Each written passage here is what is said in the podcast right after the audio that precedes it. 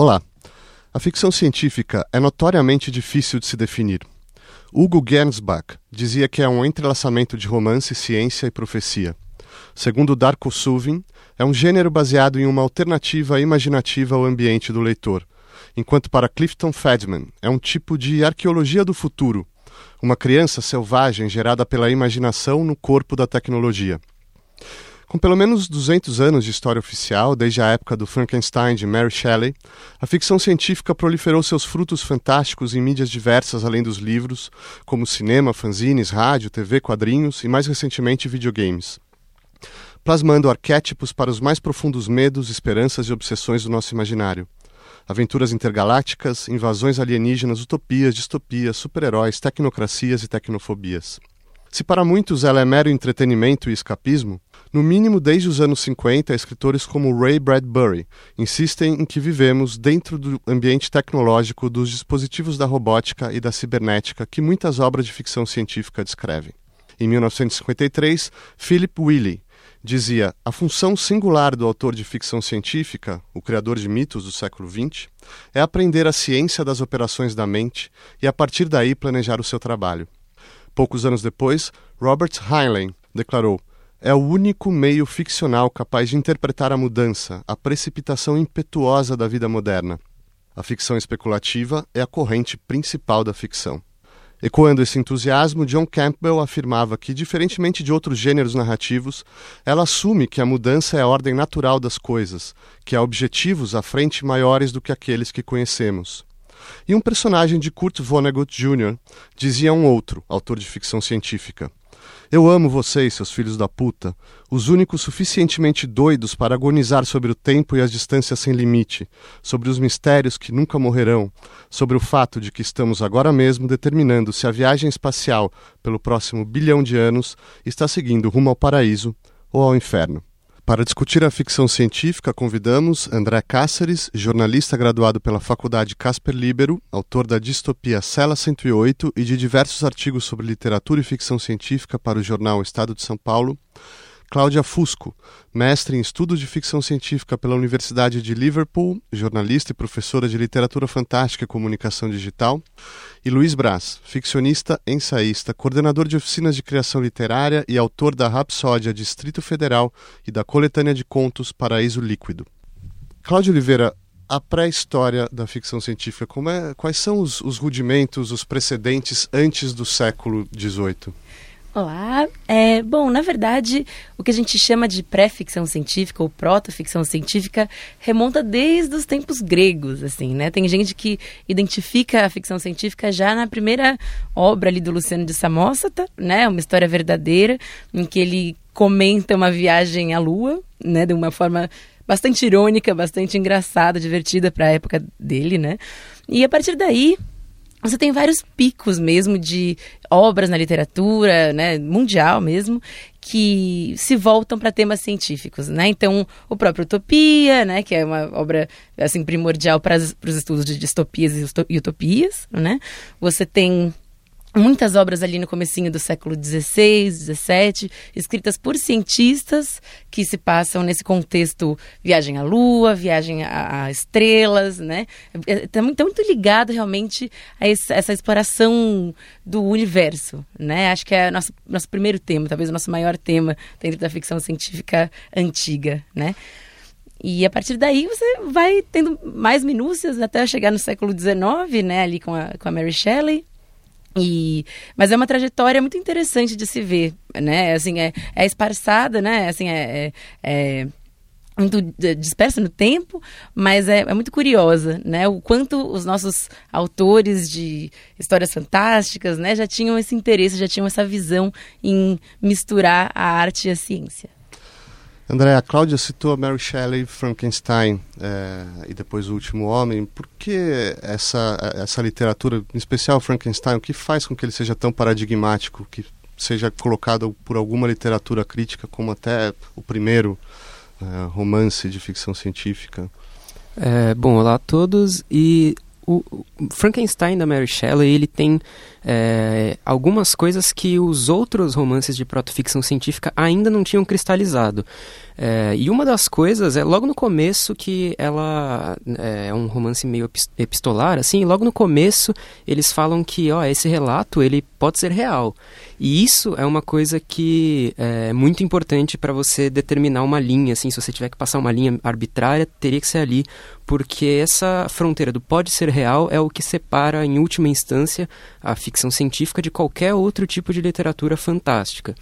E o, a, o cientista obcecado, é, que não pondera as consequências das descobertas dele, esses arquétipos que a Mary Shelley foi criando, o próprio monstro que tem uma beleza interior, mas que vai sendo rejeitado, e aí ele é, vai sendo rejeitado por pessoas que têm a beleza exterior, mas têm uma feiura, digamos assim, interior. Esses arquétipos eles vão sendo criados e eles existem até hoje. E existe uma coisa interessante que o a Mary Shelley não sabia que estava fazendo ficção científica, assim, ela simplesmente ela estava é, na tradição do, do, romantismo e o romantismo já tinha isso de ver como a revolução industrial foi se desenvolvendo e tentar negar um pouco aquela racionalização do mundo e ela tinha muita influência de Goethe, de é, Dante Alighieri do, e principalmente de John Milton, no Paraíso Perdido e até por isso o subtítulo dela é o, o, o Prometeu Moderno. E aí você pensa, bom, essa é uma analogia talvez talvez um pouco óbvia, né? Porque o, o Victor Frankenstein dá a chama ao ao monstro, assim como Prometeu deu a chama à humanidade. Mas se você parar para pensar, talvez o Victor Frankenstein não seja o Prometeu moderno. É, uma outra leitura que se pode fazer disso é que, na verdade, o, o Victor Frankenstein nunca compartilhou com ninguém o conhecimento dele, ele não compartilhou essa chama. Quem realmente é o Prometeu moderno é a ciência, é o método científico. Ele sim é, pega aquela chama do conhecimento e dá para a humanidade. E é a partir daí que o grande tema, talvez, da ficção científica, do qual surgem todos os outros, se estabelece, que é o que nós fazemos com essa chama. E acho que talvez por essas coisas e várias outras coisas que a Mary Shelley nem poderia ter previsto, como, por exemplo, isso do, do monstro rejeitado, a gente vê muito hoje no, nos nerds, nos geeks, que são justamente o subgênero, o subgênero não, as pessoas que circunscrevem a cultura da ficção científica. Ela não poderia ter previsto isso, mas assim, é, várias desses aspectos que estão no livro dela ainda não tinham sido concatenados em um livro só antes, fazem com que a gente passe ali uma linha arbitrária, né, uma linha de partida no, no livro da Mary Shelley. Luiz Braz, o André falou dessa chama da ciência. Como que como um grande tema da ficção científica, como que esse tema começa a ser trabalhado na segunda metade do século do século XIX, porque aí já começam a surgir autores que são de domínio público, Jules Verne, H.G. Wells, quer dizer, aí todo ouvinte mais ou menos tem alguma noção. E como que isso está se, se expandindo, essa temática da ciência, da tecnologia na literatura fantástica? É, olá, olá a todos, obrigado pelo convite, Marcelo. É, a ficção científica, pelo menos para mim, é um gênero uh, literário é, casado uh, intimamente com a Revolução Industrial. Ou seja, a partir do momento em que a, a máquina a vapor e, e o método científico acabaram é, dominando o, o, pensamento e moldando o pensamento racionalista, era muito natural que um gênero literário uh, protagonizado por esse método e por esse impulso uh, tecnológico e, e, científico começasse a, a, a, se expandir né, com a velocidade com que veio se expandindo nesses 200 anos. A Cláudia uh, citou vários títulos né, da proto-ficção científica, em que, de fato, na história verdadeira do, do Luciano de, de Samoza, tá, já há uma inquietação é, astronômica, né, ou uma inquietação com formas de vida é, desconhecidas né, no nosso planeta.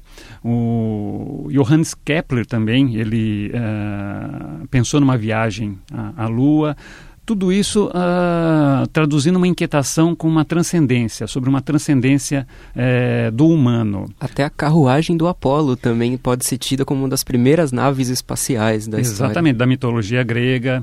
O André eh, comentou muito bem sobre o, o Frankenstein, da Mary Shelley. O que eu percebo nessas obras, é, ou seja, na proto-ficção científica até a Mary Shelley, o que há de revolucionário no, no romance é, do Frankenstein e depois na, no Júlio Verne, H.G. Wells, é, até no Médico e o Monstro, né, do, do Stevenson, é que esses autores perceberam que a, a tecnologia que estava é, começando a dominar o sistema e a impor um sistema capitalista nesse momento, no, no, no século XIX, ela poderia responder muito bem a inquietações antigas com relação à vida e morte, principalmente com relação à morte. É, confesso para vocês que acho que é, eu e, e, todos, e acredito que todos os seres humanos, não aceitam muito bem essa ideia de finitude. Ou seja, o, Ionesco tem uma frase muito bacana numa das suas peças que é um personagem diz o seguinte: Por que nasci se não seria para sempre? E isso é um pouco o que move o autor de ficção científica. Por que nascemos se não poderia ser para sempre? Com a Revolução Industrial, esse, talvez não para sempre, uma vida eterna, mas uma, um, uma vida muito mais longa, de mil anos, dez mil anos, começa a se tornar é, possível no mundo real e não na mitologia, não por meio de mágica ou de qualquer outro recurso, mas a ciência pode nos levar a, a uma expectativa de vida altíssima. Então, o, o que, uh, a meu ver, na, na, na, produção dos grandes autores da metade do século XX, né?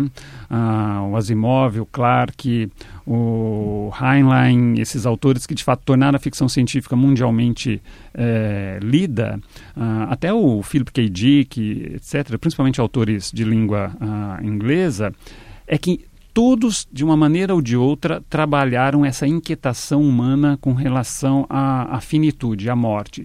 Uh, todos uh, falam de eternidade, de grandes movimentos uh, galácticos, de grandes sociedades galácticas, em que há uh, personagens que vivem 200, 300, 10 mil anos. O Arthur C. Clarke tem um romance fabuloso chamado A Cidade e as Estrelas. Foi o primeiro romance que ele publicou em que ah, os, os, personagens são imortais. Eles vivem ciclos de, de mil anos, voltam para o sistema e renascem dali a mil anos com todas as memórias anteriores. Então eu creio que a, a grande força dessa literatura é falar de algo que as outras literaturas não falam principalmente a literatura realista, que é, cuida de questões sociais muito práticas, mas nunca toca na, na questão da morte. E a ficção científica não transcende e procura alternativas, né, por meio da inteligência artificial, da engenharia genética e, e, de outros recursos que estão presentes agora na nossa sociedade.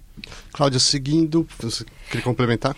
Sim, claro. só um adendo que é muito interessante, assim, né, voltando ali para o comecinho, né, século XIX, século XX, é, o Thomas Edison, né, assim, um dos grandes pais da eletricidade, etc., ele se inspirou muito em Frankenstein justamente por causa da fagulha, né, da, da chama da vida. Então, para ele, esse, esse símbolo, né, do da fagulha que dava vida ao monstro foi tão sedutor que é, ele, ele conseguiu associar com o próprio trabalho dele, né?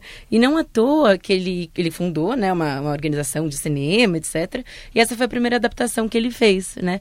O Frankenstein de 1910, inclusive super fácil de encontrar no YouTube, assim, para assistir, é até divertido, né? Mas justamente porque ele gostava de, dessa brincadeira, né? Do que, que é vida, o que, que é morte, o quanto a eletricidade e as novas tecnologias estão aí, né? Para transformar essa, essa realidade, né?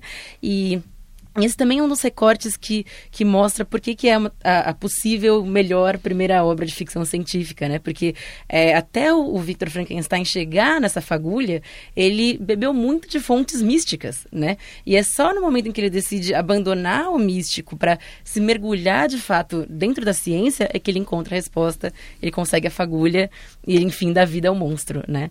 Então acho que é uma, uma forma muito bacana que ela, que ela encontrou para incluir a ciência dentro dessa desse contexto, mas de uma forma um pouco diferente também do Kepler, né, que usava a ciência muito como um pano de fundo, né? E os autores do século XVI, XVII fazem isso. No Frankenstein você vê a ciência realmente sendo a causa e a consequência de tudo que acontece nessa trama, né? Isso faz muita diferença. André, em termos de meios de comunicação, a gente está falando do conteúdo e até agora, no início, até os inícios do século XX, é basicamente literatura. Mas começam a surgir outras mídias, justamente fruto, em grande parte, da Revolução Industrial. Cinema, sobretudo, quadrinhos é, e uma disseminação das chamadas revistas pulp, né, fanzines, etc. e tal.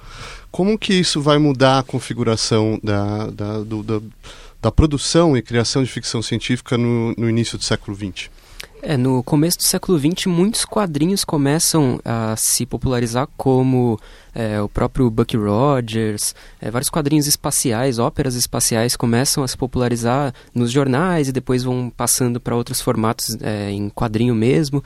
E, e as revistas é interessante que no começo, é, nos Estados Unidos é, existe muito isso, no Brasil nem tanto, de hierarquias de livros. assim Você percebe quem é lançado em capa dura é é muito mais sério do que quem é lançado em papel, assim, em brochura. E Aqui nem tanto, aqui não existe muito isso, mas a ficção científica só conseguia ser publicada nessas revistas pulp. E o próprio Asimov tem várias entrevistas em que ele conta é, de como foi essa transição, como ela foi sendo gradual. O Asimov ele começou a publicar, por exemplo, a Fundação, que é talvez uma das maiores obras dele. Ele começou a publicar nessas revistas, em contos, assim e tal. E aí ela foi comprada por uma editora que lançou em brochura, em, não era assim muito prestigiada. E ele nunca recebeu um centavo das primeiras edições em livro do, da, da Fundação fundação.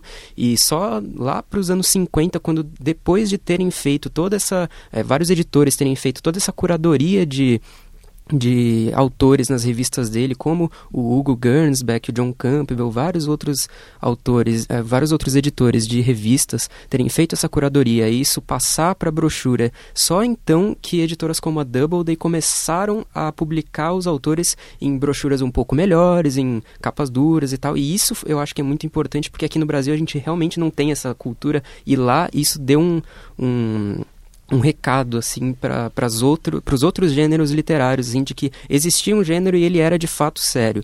Cláudia. E é muito curioso também você ver que o Verne e o Wells, eles estavam numa categoria um pouco diferente, né? Uhum. Eles até nomeavam os gêneros das coisas que eles escreviam de forma diferente.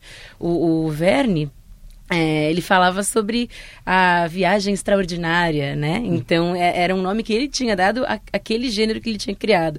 Enquanto o Wells falava que ele escrevia romances, é, romances científicos, né?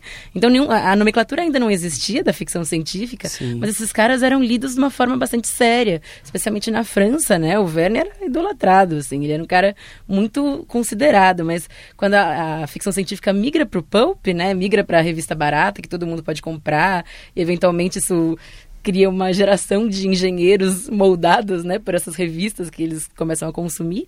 É, você tem, claro, baratização, né, a, a, essa, esse tipo de literatura fica muito mais barato, mas ao mesmo tempo se dissemina muito mais, né, sai ali daquele, daquela aura, né, especial. E vocês podem incluir, André, nessas, nessa discussão, a gente está falando de, de mídias, de formatos, mas também agora de temáticas, porque é nesse momento, no começo do século XX, a primeira metade, que se estabelecem os, os, os uh, tem, temas, temáticas arquetípicas da ficção científica. Vou dar alguns exemplos e vocês continuam. Viagens interplanetárias, encontros alienígenas, triunfalismo, pessimismo tecnológico. Dizer, são temas que depois vão ser desenvolvidos, mas que mais ou menos são criados, estabelecidos nessa época. Quais são, quais são esses temas? Vamos mapear um pouco vocês puderem. Eu gostaria de começar falando do tema que eu acho que é o primeiro a ter é, escapado ali depois da ficção científica, que é a distopia. Assim, ele é o primeiro tema assim que se desponta e até hoje é um dos temas. Um, um, muitas pessoas nem sabem que a distopia é ficção científica, né?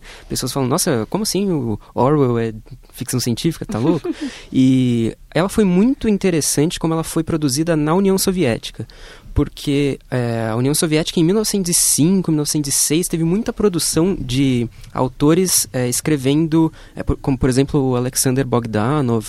É, muitos autores escreviam é, para tentar mostrar como a revolução é, seria boa para o povo. Então eles criavam, por exemplo, Sociedades em Marte, é, o livro Red Star do Bogdanov é isso, é uma sociedade utópica em Marte e lá eles são comunistas e lá tudo dá certo tal, e ele mostra isso. É, então eles tinham uma função política muito clara, assim. E depois da, da Revolução Russa, em 17, é, quando o Stalin assume mais para frente, nos anos 20, começam a surgir as distopias ali, é, tentando denunciar os excessos do regime, é, como, por exemplo, Zamiatin com Nós, que é tido como a primeira distopia, assim. Apesar de já terem... Ele se inspirou muito em Jack London, em outros autores, mas ele foi meio que o formatador da, da distopia.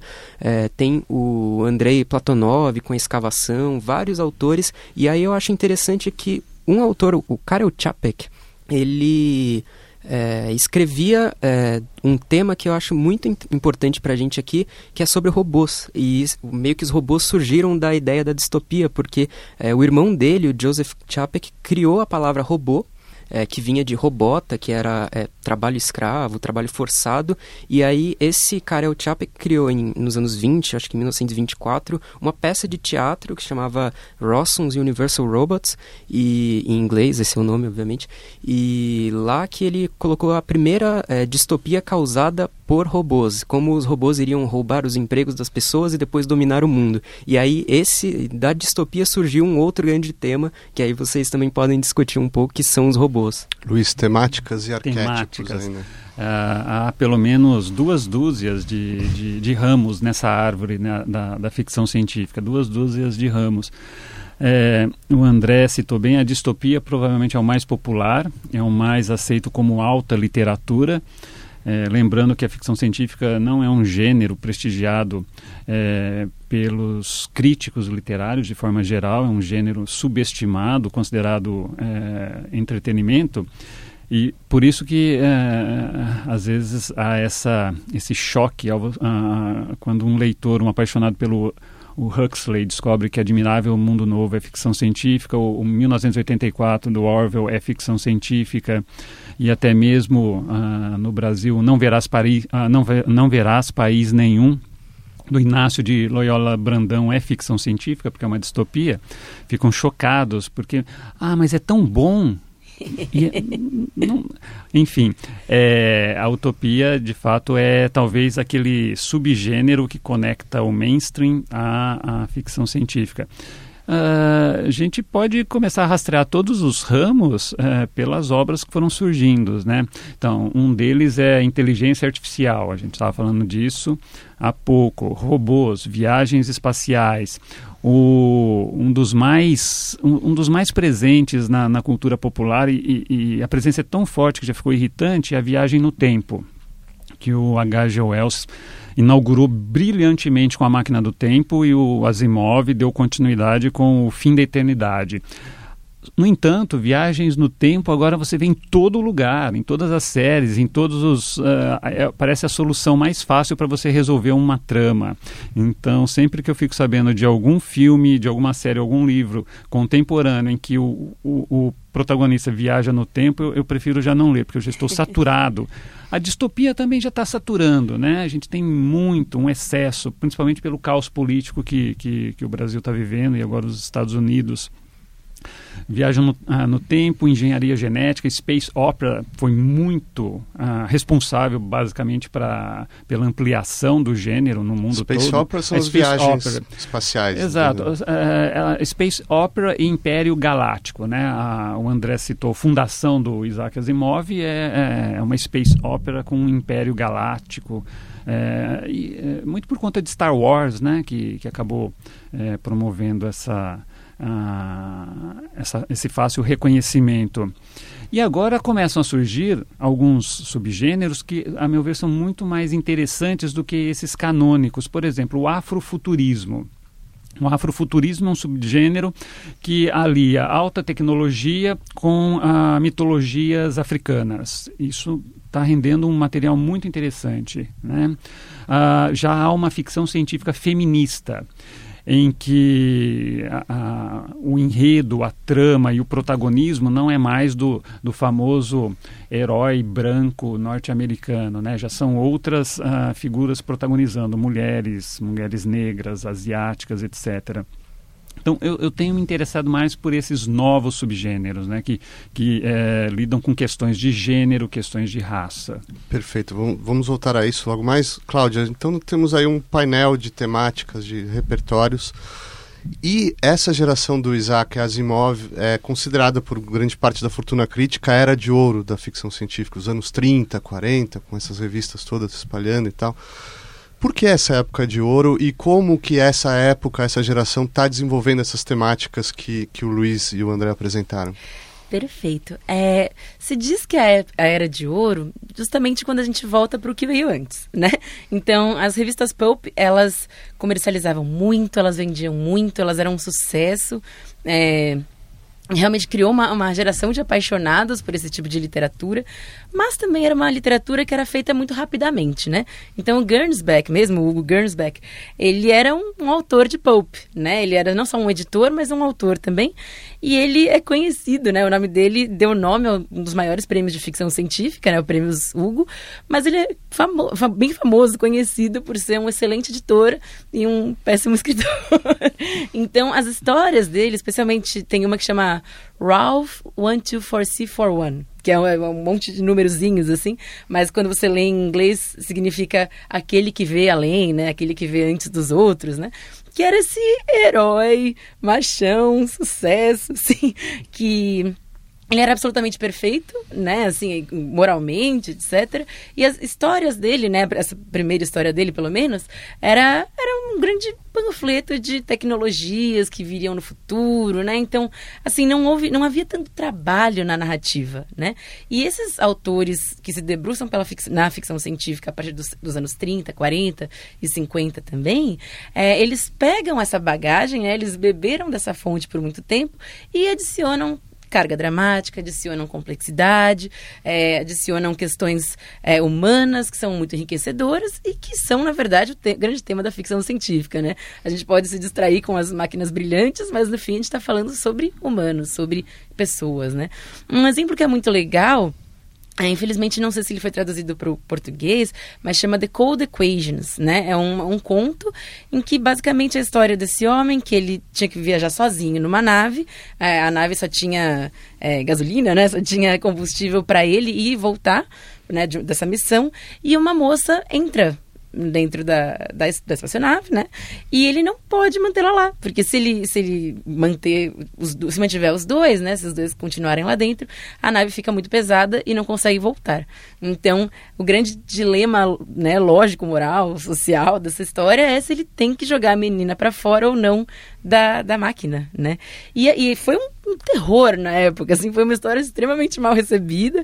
Ela chegou a ser publicada em uma revista de, de ficção científica, em que o editor, talvez fosse o, o, o não lembro quem foi, não foi o Gernsback, mas algum desses editores bem famosos, assim, é, chegou a, a, bater várias vezes cabeça com o autor, porque o autor não queria encontrar um final trágico, terrível, mas ele já tinha encaminhado a história para esse, esse caminho, né? Então, eventualmente, ele tem que jogar a moça para fora da nave. Desculpem o spoiler aí de alguns, algumas décadas. Mas é, é, terrível, né? E é terrível e, e, a ficção científica começa a mostrar isso com cada vez mais clareza. A tecnologia nos faz tomar decisões muito difíceis, né? Então, um tema que a gente acabou não falando também é da, da invasão alienígena, né? Então, como a gente lida com o outro que tem outra noção completamente do que é vida, do que é estar lá fora, do que é, é, a morte, né? Então são questões muito mais aprofundadas que a ficção dessa era de ouro vai trazer para a ficção científica, né? Não só transitar ali no que é divertido, no que é tecnológico, mas também quais são as grandes implicações disso, né? Que a Mary Shelley já tinha levantado a bola um pouco antes, né? André, década de 50, dois grandes eventos históricos. Primeiro, fim da, da Segunda Grande Guerra, o início da chamada Guerra Fria e a difusão desse novo meio, dessa nova mídia, a televisão. Né? Como que isso, como que essa época está articulando, a ficção científica está representando essas mudanças, está absorvendo e está promovendo as suas mudanças e insights também nessa época?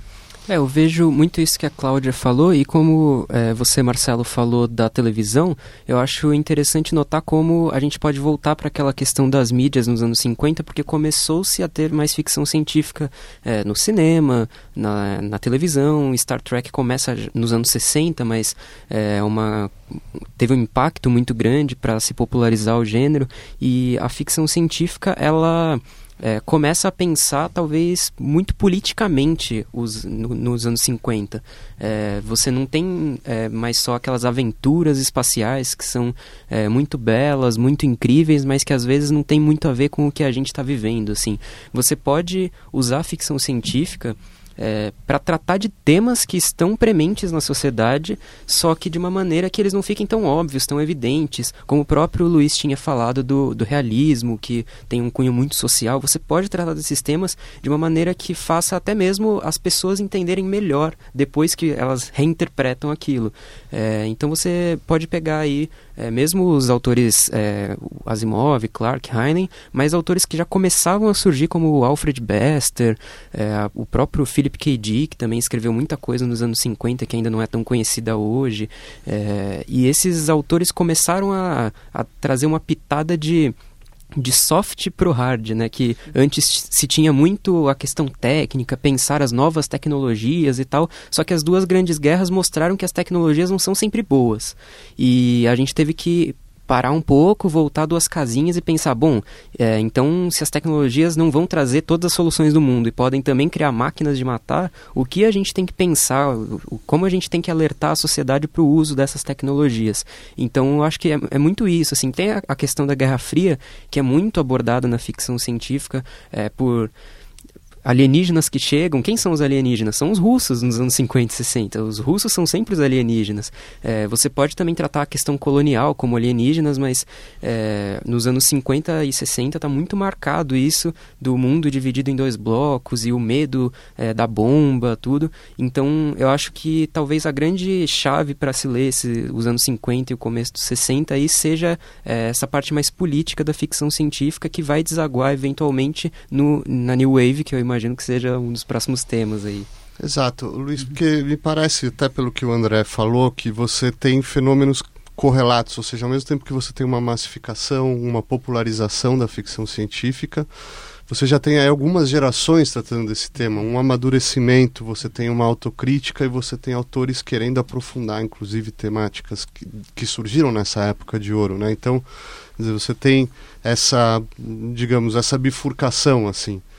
É, como, é que, como é que se dá isso? Dizer, como que está... Se você puder articular um pouco... É, a literatura, a, a, grande literatura sempre trabalha com, com essas inquietações sobre as quais a gente está falando. E não esquecendo que na expressão ficção científica, ficção vem antes de científica, ou seja, ficção, criação literária, poieses, né, poética.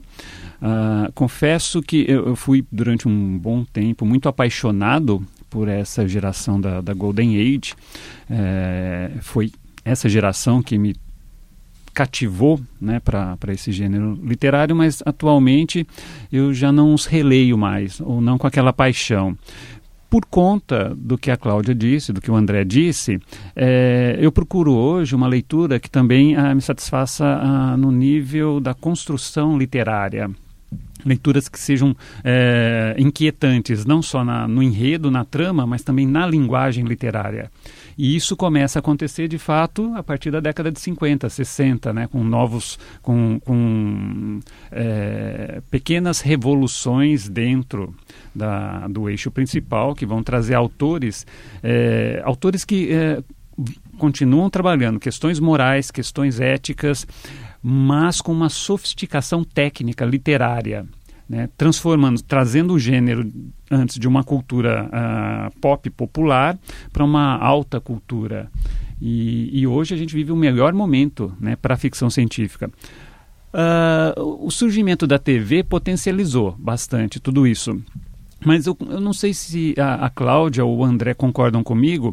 É, a TV, o cinema, eh, a ficção científica eh, apresentada na TV e no cinema ainda é qualitativamente inferior à ficção científica literária. A ficção científica literária ainda é, ainda está muito à frente na maneira complexa como lida com, com, com os temas mais é, preocupantes, não só da imortalidade, mas com essas questões éticas, morais, é, a, com, com a questão de um Estado totalitário, de uma invasão alienígena, a, a diferença, a, a, briga com o outro, que na verdade é, é o nosso próprio inconsciente, né, como no no Solares do Stanislaw Lem, assim por diante, mas na literatura isso ainda é, é, é trabalhado com muito mais vigor, muito mais é, sutileza e profundidade do que na TV e no cinema. Eu vejo a ficção científica audiovisual ainda muito tímida,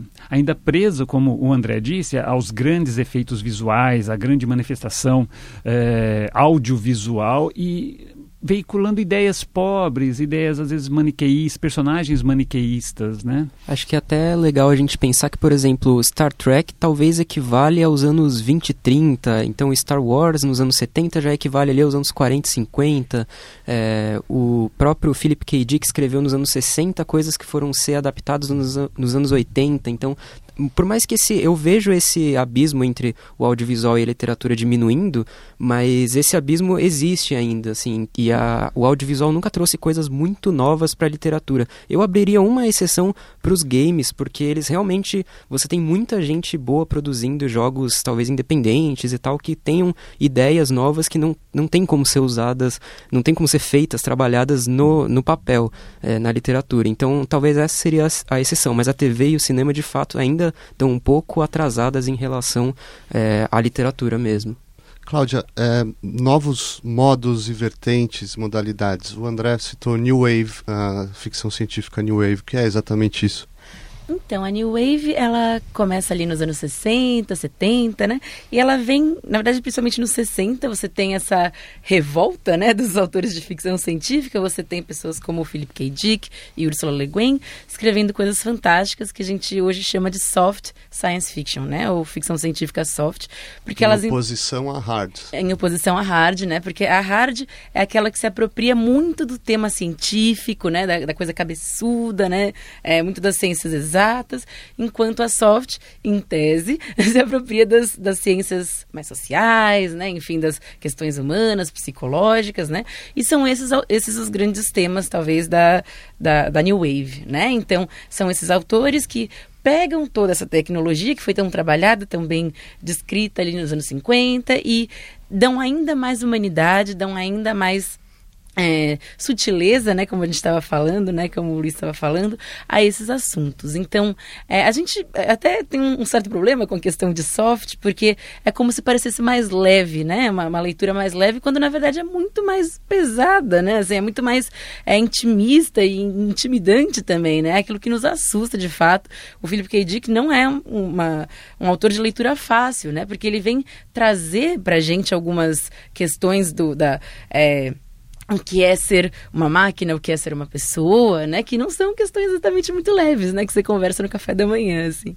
Então, essa New Wave, ela é muito importante, muito representativa para a história da ficção científica por isso. Porque se hoje a gente tem filmes e livros de ficção científica que abarcam muito é, magistralmente as questões humanas, é porque essas questões foram levantadas por pessoas como a Ursula Le Guin e ele, né? E a Ursula também é outra, outro exemplo magistral, assim, de como trabalhar gênero, gênero e outras questões ali dentro da ficção científica que estavam um pouco abandonadas, né? E nos anos 70 você vê um grande levante, especialmente nas questões de gênero, né? Com os estudos feministas ali no, nos Estados Unidos, na Inglaterra. Então, é, também bebeu dessa fonte, né? Essa ficção científica feminista que acontece nos anos 70. Luiz, seguindo a chave que você mesmo deu sobre a relação íntima da Revolução Industrial com a ficção científica, a partir dessa época que a Cláudia descreveu, você tem novas revoluções tecnológicas que justamente nós estamos vivendo, estamos no meio delas, ou seja, computação, neurociência, biotecnologia, tecnologias de comunicação, informação. Como que isso está afetando o fazer da ficção científica e como a própria ficção científica está afetando o fazer tecnológico e científico, por outro lado? A ficção científica está vivendo um momento de crise, porque a realidade a alcançou. É, ou seja, uh, achei muito bacana a fala da, da Cláudia em nos lembrar, e o André tam, uh, também, que uh, o Frankenstein da Mary Shelley nasceu como uma resposta à eletricidade que estava surgindo na nossa sociedade. Ou seja, então você na, na, no início da Revolução Industrial você tinha a máquina a vapor, que é recuperada num subgênero chamado steampunk. É, veio a máquina a vapor, a eletricidade, a energia atômica e agora todo esse uh, esse fuzuê de novas tecnologias, o, o, o, a internet, o computador pessoal, etc. A realidade alcançou a, a, a, era de ouro, alcançou o New Wave, já alcançou até o Cyberpunk, porque a gente tem experiências como do Miguel Nicoleles de conectar é, macacos uh, a um, um computador para mover um braço mecânico. Ou seja, o grande desafio hoje é como uh, tentar prever o futuro, se bem que esse não é, não é a obrigação principal da ficção científica, quando o futuro está uh, ah, cada vez mais rápido. A gente já fala agora em drogas da inteligência. Né? Já existem vários fármacos por aí que potencializam foco potencializam a inteligência. É, esse é, é, um outro ramo da ficção científica. A gente já fala da, da iminência de uma inteligência artificial que vai suplantar a inteligência humana. Então, será que vai haver então a revolução das máquinas, né, como o exterminador do futuro, ou não? Será que haverá um casamento? Seremos todos ciborgues em breve? Essas questões que antes a gente só via na literatura, né, na, agora nós vemos no, na, na, nas revistas uh, de ciência, nos cadernos de ciência dos jornais. Né? Então, uh, o cyberpunk já chegou. Eu só fico aguardando assim com muita ansiedade eh, o primeiro contato com uma civilização uh, de fato avançada, que pode acontecer a qualquer momento, né? Uh, então, é um, um momento crítico para o gênero, mas também um momento de, de, de, de, uma pesquisa até revolucionária, no sentido de. É um momento que eu vejo em que a ficção científica uh, e a ciência, acompanhando muito da ciência, se a gente pensar na mecânica quântica e na, na nova cosmologia, ela toca o religioso, ela toca o esotérico. Então, os grandes autores hoje a, meu ver, eles é, superam os autores que antes da linhagem do Júlio Verne, que se baseavam muito a, a questão da do método científico e da coerência tecnológica, eu acho que os grandes autores hoje eles fazem uma ficção científica que chega a ser esotérica. É, muito de acordo com uma das leis do Clarke, que diz o seguinte, que qualquer ciência, qualquer tecnologia suficientemente avançada é, é indistinguível de magia. Então, eu acho que hoje é essa ficção científica que a gente encontra nos livros, mas não no cinema nem na TV ainda. Que tal, André? Continuando essa exploração entre a relação da ficção científica com a ciência e a tecnologia do nosso tempo. Eu acho que tem duas coisas interessantes a se pontuar sobre isso. Uma, o próprio Luiz falou sobre a obrigação ou não da, da ficção científica de prever a, o futuro ou a ciência. O H.G. Wells, lá no século XIX, ele já falava que é, a gente subestima a capacidade de prever o futuro, assim como a gente superestima a capacidade da história de relatar o passado. E assim, ele está certo em certa medida, e a, a ficção científica de fato pode prever o futuro e ela pode errar, e isso não é um, demérito dela. É, mas essa não é a função primária dela. É, alguém pode discordar aqui de mim, mas ela não é a função primária. É, eu vejo a ficção científica hoje, justamente quando é, a ciência já nos alcançou, é, a ficção científica hoje ela está lidando com os temas que, que a gente ainda não conseguiu é, entender. Porque se você parar para pensar, 10 anos atrás não, não tinha celular com tela touchscreen, por exemplo. E isso é uma coisa tão onipresente que parece que a nossa vida inteira foi vivida é, em meio a essas telinhas. Então, assim, quando você vê, é, por exemplo, um, um, outro exemplo que talvez a gente tenha esquecido. É, Black Mirror é talvez um, um, sobrevivente ali da TV que realmente faz alguma coisa muito inovadora e que é, rivaliza ali com a literatura em papel, porque eles fazem justamente o segundo ponto que eu queria dizer, que é, é lidar com o, o futuro muito próximo. Porque assim, o, o Neil Gaiman tem uma frase que ele diz que o, o William Gibson ele nos preparou para o futuro que estava vindo. Então, o cyberpunk, toda essa ideia de alta tecnologia e péssimo estilo de vida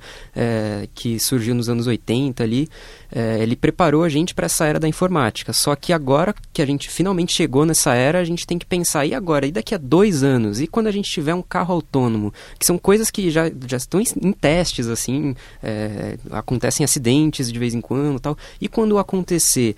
E a, a gente vê, por exemplo, capítulos de Black Mirror que não tem nenhuma tecnologia que não exista todas aquelas tecnologias ali existem, então até no mercado. Alguns são bem.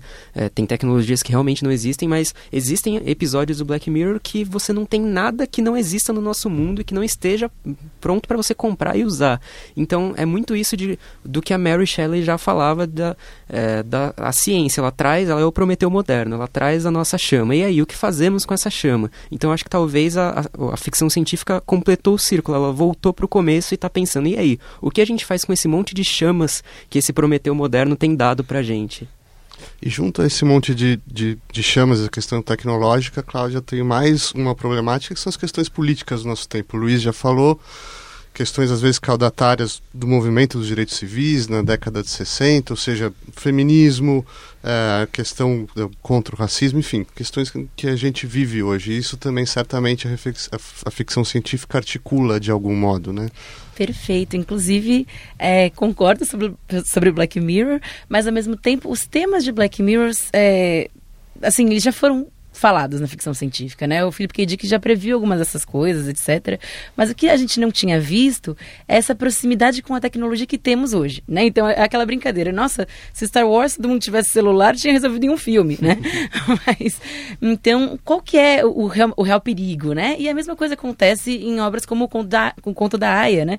Que foi escrito nos anos 80 e assim, tudo que acontece ali em um Conto da Aya é, acontece hoje com mulheres ao redor do mundo, né? É assim, é uma distopia, inclusive recomendo muito, se vocês quiserem ler e, e assistir e sofrer um pouquinho também, mas é, tudo isso acontece hoje com mulheres, é, são, são realidades, né, que estão aí, e são, é um livro completamente assustador, né? Porque ele vai aproximar muito do nosso mundo e a série mais ainda, né? A série trouxe questões de gênero e de raça que não o livro não, em si não explorava, né?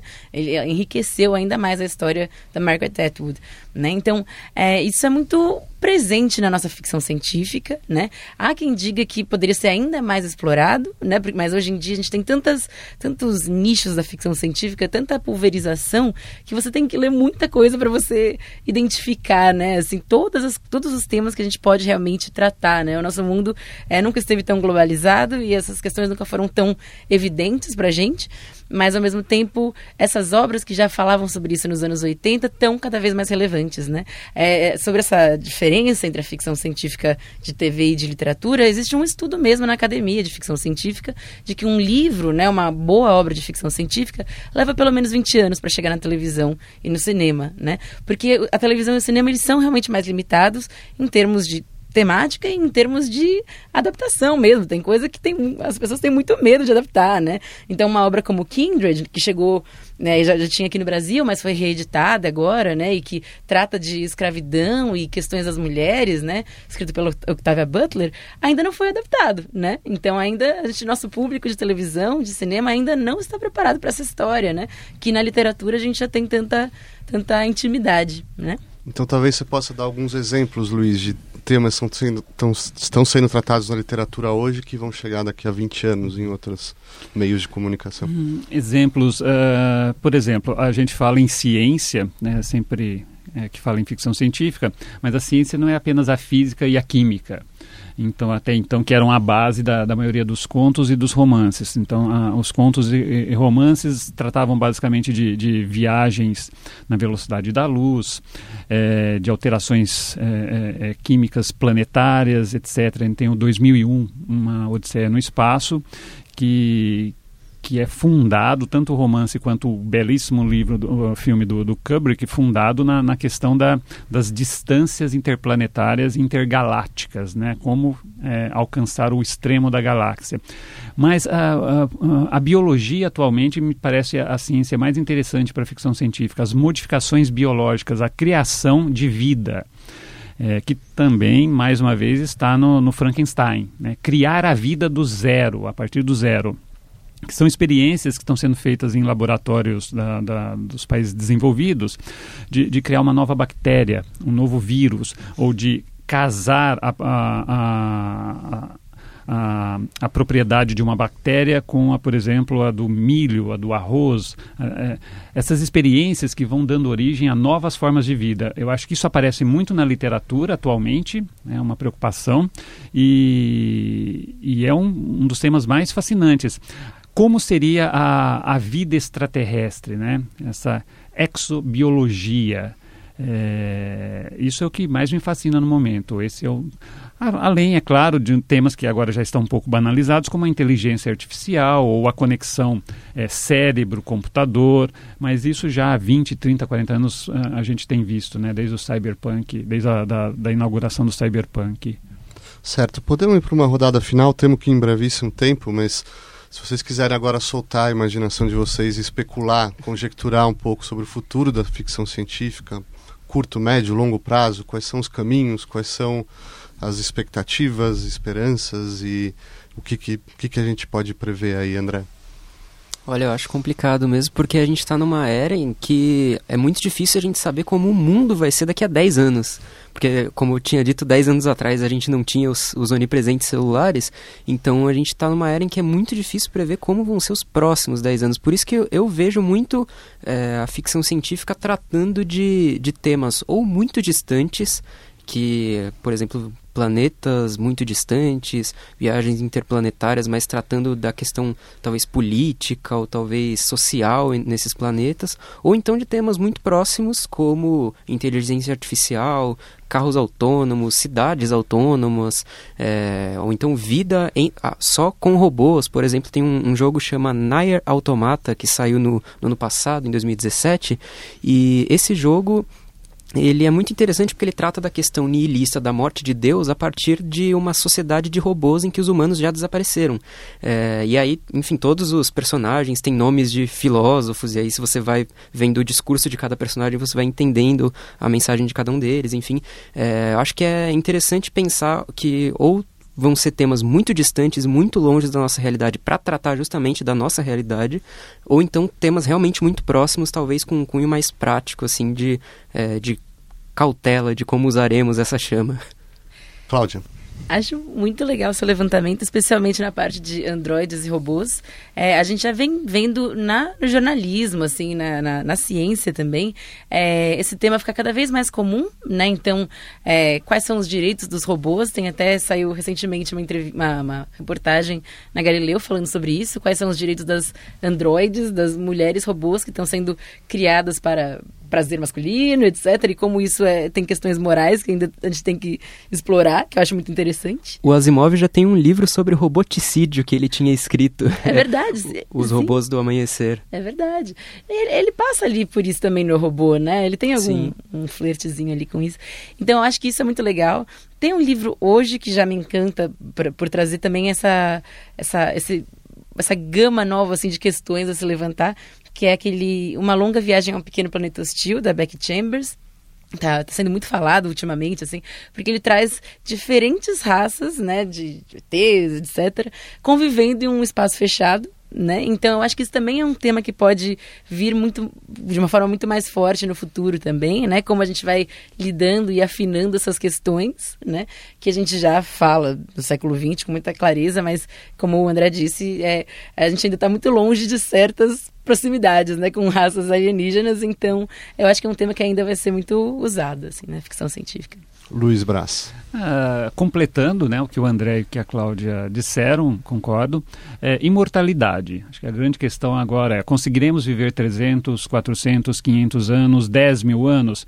Há um bilionário russo chamado Dmitry Itskov que está uh, investindo parte da sua fortuna num num projeto intitulado Iniciativa 2045. São várias etapas. Ele quer transferir a sua consciência para um Android e depois para um HD, de maneira que a, a, sua consciência, o upload mental, a sua consciência possa é, viver 100 mil anos, enquanto houver essa tecnologia. E isso está acontecendo de fato no mundo real, não na literatura. Então, essa, a, esse é o grande tema do momento, né? além do, do que uh, o André e a Cláudia citaram, da inteligência artificial. O que será? que terá consciência, terá sentimentos, não terá, terá direitos, não terá direitos, né? É, a gente já tem agora as empresas de robôs sexuais produzindo os androides e ginoides. Isso está mais próximo, mas a imortalidade me parece que é o, é o foco, ou pelo menos é, é no que estão se é, preocupando uh, os bilionários do planeta Terra, do Vale do Silício, que já estão aí na casa dos 70 anos e estão. E, porque imagina, se você tem é, milhões de dólares, bilhões de dólares, está com 70 anos, qual é a tua preocupação? Por que terei que morrer? Sou um bilionário, por que terei que morrer? Então eles estão investindo em engenharia genética, em drogas, uh, em nanorobôs medicinais, em tudo que, uh, que, que, que, permita a, a permanência física da consciência saudável por tempo indefinido. Acho que esse é o grande tema do momento. Uau, foi uma aventura. Muito obrigado. Obrigado mesmo, Luiz Braz, Cláudio Oliveira, André Cáceres. Obrigado por ouvir e até a nossa próxima edição.